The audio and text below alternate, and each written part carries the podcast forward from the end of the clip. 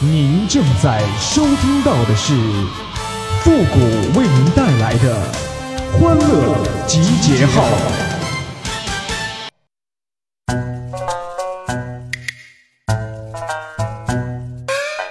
这夏天一到啊，这蚊子就多。这每天洗澡的时候啊，就像给蚊子洗菜似的呀。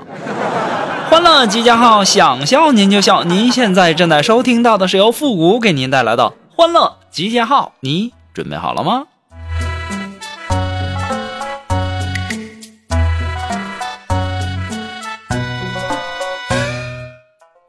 我不知道大家有没有遇见这样的情况啊，就是跟女生聊着聊着呢，她就要去洗澡了。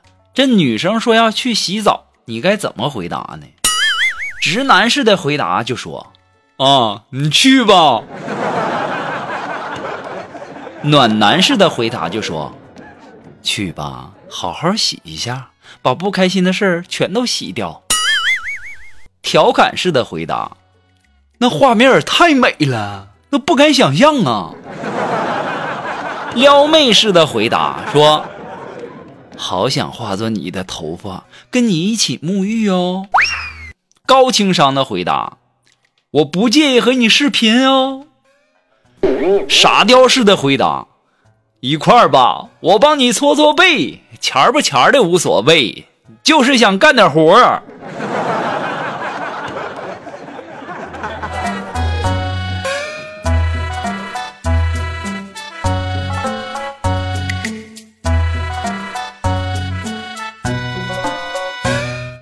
根据我多年玩基金、玩股票的经验呢，我总结了一点经验，就是你一定要精挑细选出一两只就好了。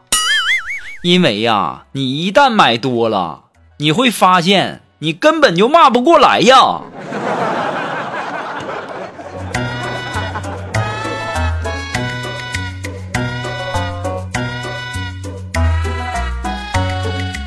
前两天啊，翻微信啊，突然间看到了我前女友，然后我就问他，我说我们都冷战这么长时间了，我说我输了，你原谅我好不好？当时啊，他就说你想多了，我早就不生气了。我说那就好，我说你现在做什么呢？坐月子呢？你这也太快了。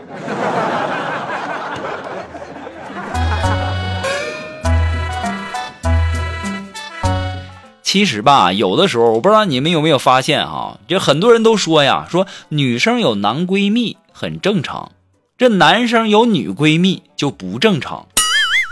那我就纳闷了，这男生不能有女闺蜜，那女生哪来的男闺蜜呀？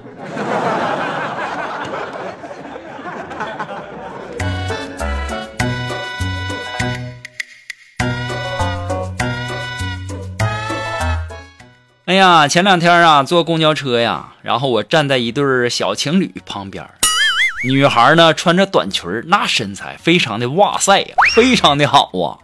我听到他们在那儿小声的聊天，然后女孩就说了：“我今天出门匆忙，忘记穿内裤了。”我一听，我就赶紧扔下一块钱呐，准备蹲下来捡呐。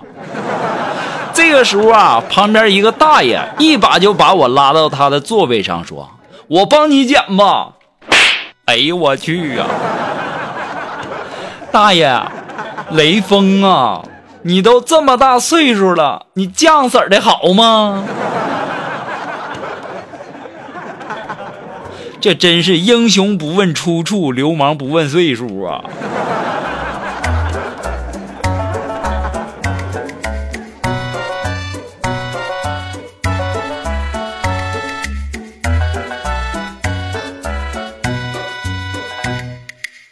前两天呢，他们给我介绍女朋友，然后呢，两个人就约出去玩嘛。然后已经很晚了，然后我心中啊就不由自主的就有一些别的小想法。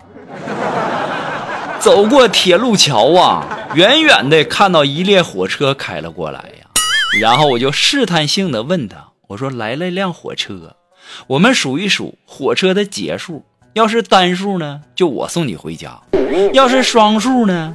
咱就去酒店行不行啊？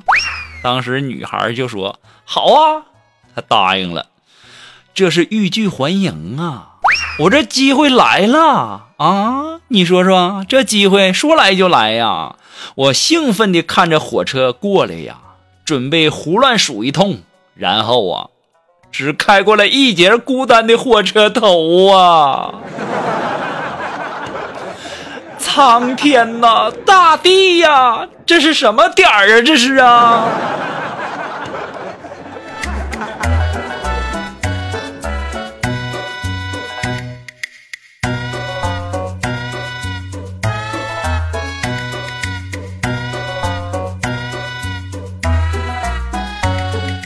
早上啊，我姐给我打电话，让我去帮她干点活我吃完饭就去了。我姐就让我去叫小外甥起床。我叫了好久啊，他都不动啊。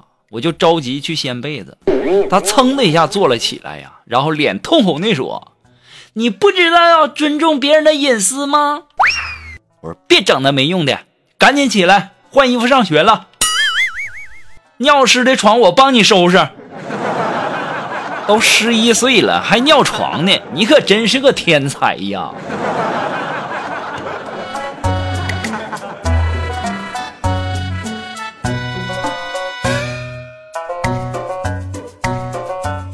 好了，那么在这里呢，要感谢那些给复古节目点赞、评论、转发、收藏的朋友们啊，大家辛苦了。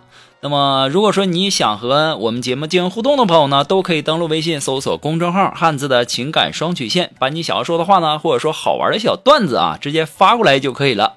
好了，那么接下来时间呢，让我们来关注一些微友发来的一些留言啊。这位朋友他的名字叫小六子，他说呀，寝室有个男生，女朋友比较黑呀。一天晚上，他女朋友在学校树林里约会呀，在树底下亲嘴。完事以后啊，就回寝室啊，就发现那桌子上啊有不少吃的，于是啊就欢快的吃了起来呀。这个时候啊，这市长就过来悠悠的说呀：“兄弟，有困难你就和我们说，以后啊你就别跑出去啃树皮了。”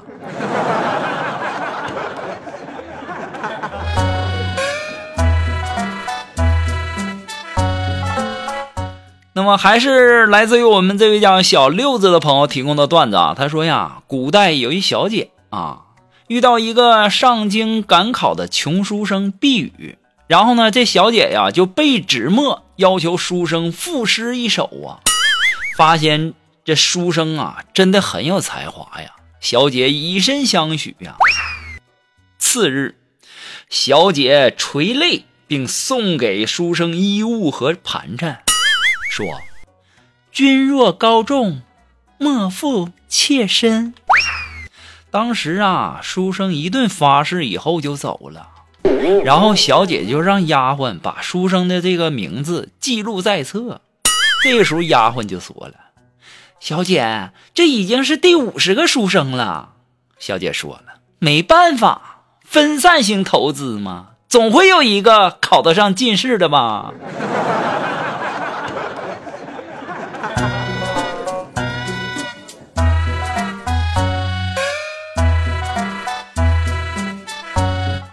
呃，那让我们来继续关注啊。那这位朋友，他的名字叫春妮儿。哎，他说呀，我明天就要出嫁了，老妈呀，各种不舍呀，哭哭啼啼的呀。我安慰老妈说：“我说妈，别哭了，我嫁了以后我还会回来的。”谁晓得，我妈哭然突然哭的更厉害了。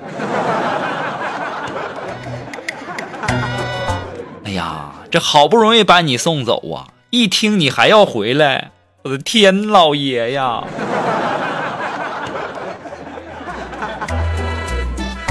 嗯，还是我们的春妮儿啊，问说：“你说复古啊，我只会换灯泡，你说我要是找工作写简历，我应该怎么写？”你只会换灯泡啊？你不会干点别的呀？那你就这么写。你说，在没有造成任何成本超支和安全事故的情况下，独立完成照明环境系统的升级改造与安装，一听就高大上吧？好了，那么今天的欢乐集结号呢，到这里就要和大家说再见了。我们下期节目再见喽，朋友们，拜拜。